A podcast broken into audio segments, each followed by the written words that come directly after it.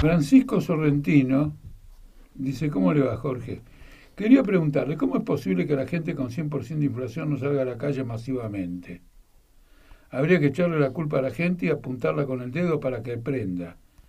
Eso creo. Gracias. Esta inquietud de, de eh, Francisco Sorrentino, en cierto momento, creo que fue el año pasado, eh, se trató bastante en las columnas de los diarios. Decían que la crisis argentina era enorme, pero el sistema aguantaba. Y entonces jugaban con la paradoja de que Argentina es un país donde todo parece que cambiara, pero que en el fondo no cambia nada. Y se llegó incluso a afirmar, teniendo en cuenta lo que pasó al gobierno uribista en Colombia, lo que le pasó al gobierno eh, chileno con el levantamiento popular, ¿no es cierto?, de octubre, un millón y medio de personas invadiendo Santiago de Chile, luego de la represión a los chicos que saltaron los molinetes en el subte. Bueno, eh, tomamos ahora la crisis en Perú, eh, la crisis en Ecuador. Entonces resultaba que al final el, régimen político argentino era, como se dice ahora, en una adaptación del inglés, el más resiliente. Siendo al mismo tiempo, o teniendo al mismo tiempo las características de ser un gobierno débil.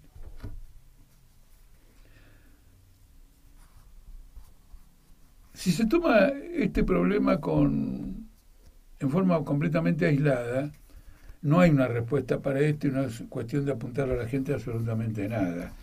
En particular en un país donde hay luchas todo el tiempo. Es decir, que la gente no salga a la calle solamente se puede referir en concordancia, todo al mismo tiempo, pero en etapas sucesivas en provincias, en la capital, etcétera, prácticamente no hay ningún sector del movimiento obrero que haya quedado al margen de una lucha. Probablemente el tema fundamental es en primer lugar que todo el mundo tiene una conciencia muy grande de la crisis existente. Y que el obstáculo que enfrenta el movimiento obrero o la clase obrera en general y los trabajadores es un gobierno que se reivindica como nacional y popular y una burocracia que dice que ella ha preservado los sindicatos.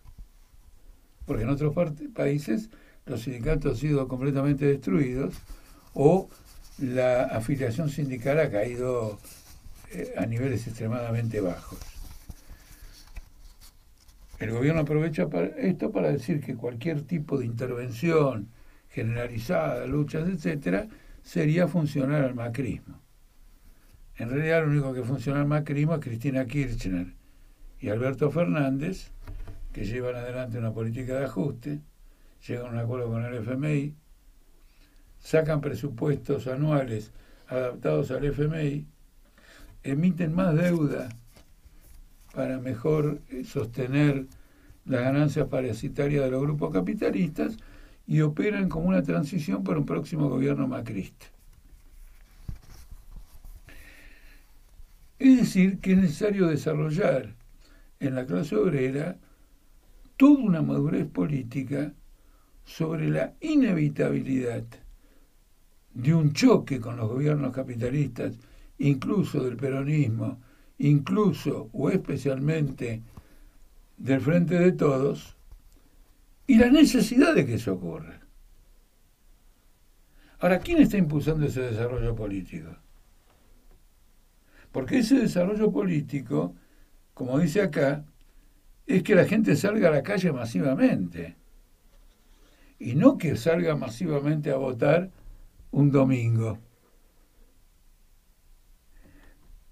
Nosotros en nuestra campaña política tratamos de desarrollar Toda nuestra agitación política se basa en desarrollar esta comprensión de la situación. Hoy mismo la situación de crisis es fenomenal, hoy, en el final del año 2022. Es absolutamente fenomenal. Todavía tenemos que ver si esta crisis que se inició con la subida de los dólares paralelos es una situación transitoria especulativa o es el comienzo de una nueva corrida cambiaria. En la corrida cambiaria anterior, cuando cayó Guzmán, todo el mundo del oficialismo admitió que si es que esa corrida prosperaba, caía el gobierno. Bueno, lo dicen ellos. Nosotros jamás dijimos que de aquella corrida cambiaria iba a caer el gobierno.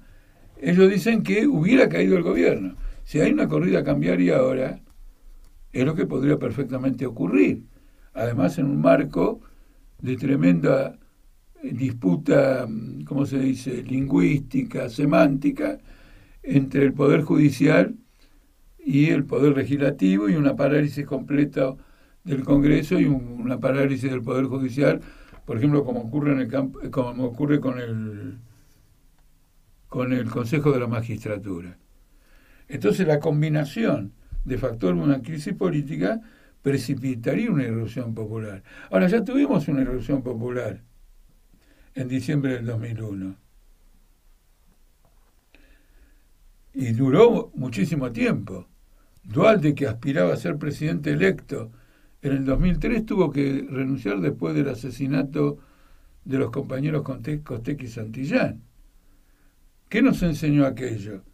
La burguesía logró retomar una situación porque de parte de las masas no había una orientación política decisiva e incluso la intervención huelguística del movimiento obrero no había sido lo que este, era característico en procesos históricos anteriores, sea el cordobazo, sea la huelga de 1975, etc. Por lo tanto, este tema de que salga a la calle es un tema que está planteado en la situación objetiva. Y los gobiernos están haciendo esfuerzos desesperados por evitarlo, estatizando todos los este, movimientos sociales posibles, sea en el campo de las organizaciones sociales como en el campo de los sindicatos. Hay tensión en todas las fábricas y lo que mantiene el impas eh, todavía eh, son elementos extremadamente frágiles. El apoyo del Fondo Monetario Internacional, que desde el punto de vista concreto no significa todavía absolutamente nada, porque se limita a refinanciar una deuda que había contraído el gobierno de Macri que no pueden pagar. Es decir, que estamos parados sobre el mismo lugar. Las contradicciones económicas son absolutamente brutales. Quiero decir lo siguiente, la irrupción de un pueblo no depende solamente de las circunstancias que agravan su situación económica. Hay un autor que una vez me, a mí me sirvió por lo menos de adolescente para entender esto, que se hizo la siguiente pregunta. El, historiador se llama Godechot, creo que Jacques Godechot. Si me equivoco es en el primer nombre, pero no en el apellido. Que le agarré y se hizo la siguiente pregunta. ¿Por qué en los 150 años anteriores a la Revolución Francesa no se produjo ninguna insurrección popular de las características que finalmente se, sería la Revolución Francesa cuando había habido alrededor de centenares de levantamientos en un lugar o en otro, etc. Es decir, el tema era este. ¿Por qué? ¿Qué es lo que llevó a que se conju que, se produjera una, un factor de conjunto, es decir, una crisis política arriba, una crisis abajo, una irrupción popular, un agotamiento de la paciencia, grandes iniciativas en el campo popular. ¿Qué factores llevaron? Esos son, factores, son momentos únicos de la historia. Se preparan a través de fenómenos parciales, crisis parciales, choques, cansancio, deterioro pero la conjunción que va a llevar a un gran cambio de régimen esa conjunción es absolutamente excepcional. Pero esas situaciones excepcionales son las que sirven para cambiar el rumbo este, ulterior de la historia.